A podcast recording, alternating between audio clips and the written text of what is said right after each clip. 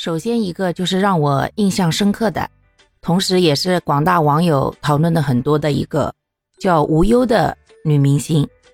说实话哈，还真的是没名气，因为如果她不是参加《浪姐四》，我连听都没有听过这号人。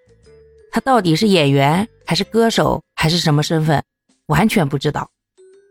但是从她身上也看到了我们普通的大多数，因为她没有名气啊。那既然来了，自然是希望自己能够更好嘛。所以呢，他跟各位大佬们一见面的时候啊，真的就去递名片，你知道吗？而且很直白的说，因为怕大家把他给忘了，所以呢，专门印了名片，还跟各位姐姐们打招呼说，如果有需要呢，可以加他微信。而各位姐姐明星们呢？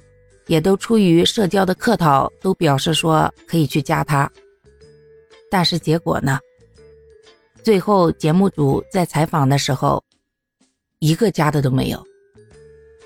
说实话，从他身上真的是感触良多。因为我们好像当年刚出来工作的时候也是这个样子的，很卑微，很努力，希望别人给自己机会。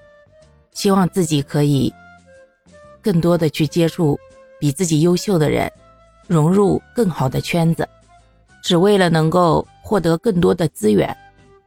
有人说这样好功利，但其实人活着又有几个完全不为俗事烦扰呢？如果他没有这样一个举动，那么我估计，就算《浪姐四》完全播完，可能我们也不会知道有这么一号人。但至少现在，不管是好还是坏，大家知道了有这么一号人物，甚至呢，有可能会因为好奇去搜一下他相关的信息。像我自己就是，我有可能就会为这个去搜一下了。那至少他有一部分的目的达到了呀，让更多的人知道了有他这么一号人存在呀。我觉得这样挺好的，没有什么丢脸的，毕竟。如果不为了名气，谁会不在家待着，还要跑去录综艺啊？就算是那些明星大咖们，不也是为了防止观众们把他们给忘了，来刷一刷存在感吗？其实网上大家大可不必情绪这么激动，毕竟同场参加的姐姐们，大家也都是客套一下而已。而且无忧小姐姐后面也没有再继续的过多推销自己。也算是一次正常的社交活动嘛，只不过是希望把自己让更多的人认识。反正，在我的立场，我个人感觉没有太大的问题。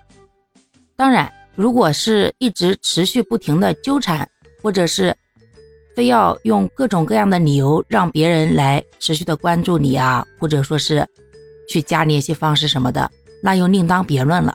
那就变成一种让人讨厌的行为了，但至少目前来看，小姐姐还是比较正能量的，而且说到没有人加她的时候，也没有心生怨怼，只是很坦然的接受了这件事情。当然失望是肯定有的，毕竟谁都希望有人愿意接纳自己嘛。但至少她去做了，那么就算到最后。这次活动结束了，我相信他回去的时候也是不留遗憾的，而不是因为想到没有做到，最后抱憾终生。